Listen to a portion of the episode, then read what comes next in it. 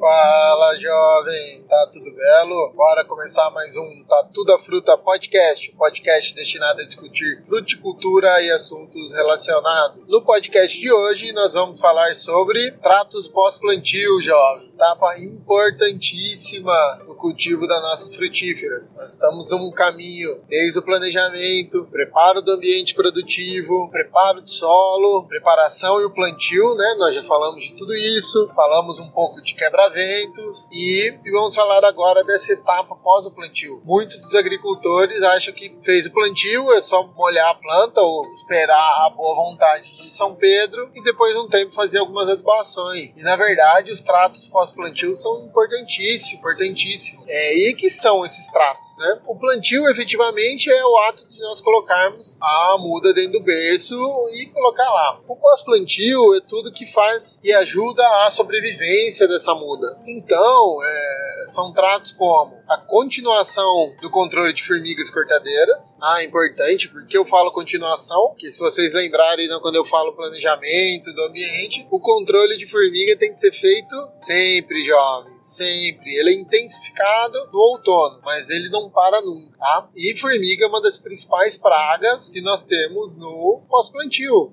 Ela tá no ambiente dela, chegou uma comidinha nova, no mínimo provar ela vai. Então eu tenho de tomar esse cuidado com essas formigas, tenho de continuar o trato, continuar o controle delas. Um segundo trato pós-plantio importantíssimo é a irrigação. Por mais que nós sempre vamos plantar no período chuvoso, mas às vezes é necessário uma irrigação a mais do que nós fazemos é, no plantio, né? A gente finaliza o plantio irrigando a muda com um volume substancial de água, no mínimo 10 litros por berço, né? Entre 10 e 20 litros é o ideal. Só que existe veranicos, às vezes é, não foi o suficiente a água, então é interessante pós-plantio, depois de uns 15 dias, 20, eu tava refazendo a irrigação. Se não tenho o sistema montado, vem com o tanque e dá mais uma molhada para nós garantirmos a umidade necessária, ali a boa acomodação do solo para ficar rente à muda, né? A irrigação pós-plantio tem muito da função de ajudar a estruturação do solo, retirar bolsões de ar, fazer com que a terra fique aderida à raiz, que aí eu tenho uma expansão rápida do sistema radicular. Um trato que todos acham que é pós-plantio e que a maior parte das pessoas erram é poda. Nem sempre sempre eu vou podar logo após o plantio. Tem produtores que plantam e podam. Isso, do meu ponto de vista, é um crime, porque a primeira função da muda quando é plantada é se estabelecer no ambiente, ou seja, enraizar. Eu faço um plantio e eu já tenho uma brotação rápida, ou eu forço uma brotação rápida, é, eu estou prejudicando o estabelecimento da minha frutífera ali. Ah, isso por quê? Porque ela precisa enraizar, jovens. Então, se ela vai brotar, ela está dividindo energia entre brotação e enraizamento. Para ela ter uma boa brotação, uma brotação vigorosa, bonita, eu preciso ter raiz explorando o solo. É natural da planta, natural, fazer com que raiz cresça primeiro que parte aérea. A planta sempre vai ter um equilíbrio entre parte aérea e raiz. Em alguns momentos, ela faz esse desequilíbrio para favorecer o crescimento. Então, a planta, sempre início de ciclo ou pós-plantio, a planta frutífera vai estar tá emitindo raízes para sustentar o crescimento da parte vegetativa. Então, não forçar a brotação, não se força a brotação logo após o plantio plantio. E frutíferas igual citros, que às vezes é muda de pavio, é uma manga que tem um crescimento vigoroso, é, quando ela iniciar a brotação natural pós-plantio ali, eu posso vir fazer a poda. Tá? No mínimo eu aguardo um mês para voltar podando as plantas. Plantas como abacate a gente não faz mais desponte, né? Muda hoje em dia a melhor muda de abacate é uma muda de pavio, muda de haste única e a gente deixa ela crescer naturalmente. Mais para frente nós escolhemos as pernadas. Então poda pós-plantio? Não, não, não, não. No mínimo um mês, dependendo da espécie do nosso objetivo. Ok? Trato pós-plantio que pode ser interessante também é o uso de protetores solares, né? Nós aplicarmos um caulim, uma cal ou produtos mesmo que tem essa função de protetor solar, que é algo que vai dar um refresco para a planta, né? O ideal é nós termos as plantas de cobertura ali no estágio avançado de crescimento, elas estarem fazendo essa sombra e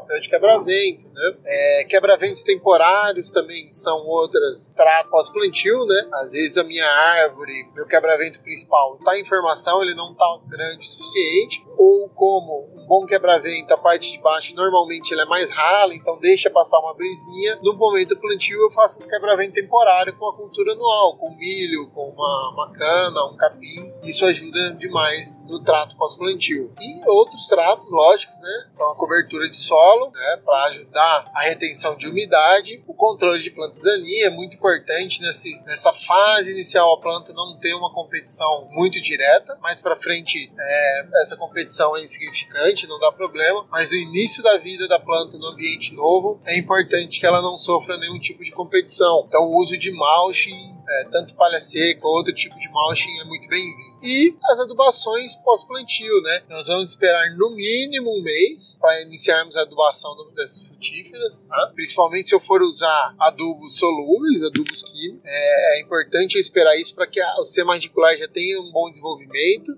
e que já tenha raízes maduras, raízes adultas, né? Elas vão tolerar um pequeno grau de salinização que um adubo químico pode estar causando. Mesmo os adubos orgânicos, é interessante a gente esperar um pouco para ela vir crescendo, é, porque eles também causam desequilíbrios, tá? uma alteração momentânea no solo durante a solubilização dele. Então eu sempre vou iniciar a adubação de um a dois meses após o plantio. Vai depender muito de como foi o preparo de berço e a forma de crescer da minha planta frutífera. Então, jovens, basicamente os tratos pós-plantio são esses, né? O que nós podemos fazer a mais é quando as plantas são tutoradas, né? A gente coloca o tutor nela é, para que a planta não, não fique balançando com o vento, né? Que é o ato, o vento atrapalha muito o enraizamento, por isso, conforme a planta balança e ela não tem o sistema radicular bem desenvolvido, a raiz fica movimentando demais de crescimento. Então é comum no momento do plantio nós colocarmos alguns tutores. E ao longo desse ciclo aí, pós-plantio, a gente vai amarrando e fixando a planta planta tinha nesse tutor. Tá? Nada mais natural, sempre cuidado para não estrangular e favorecendo já uma boa arquitetura da planta. E tratos fitossanitários também são interessantes né?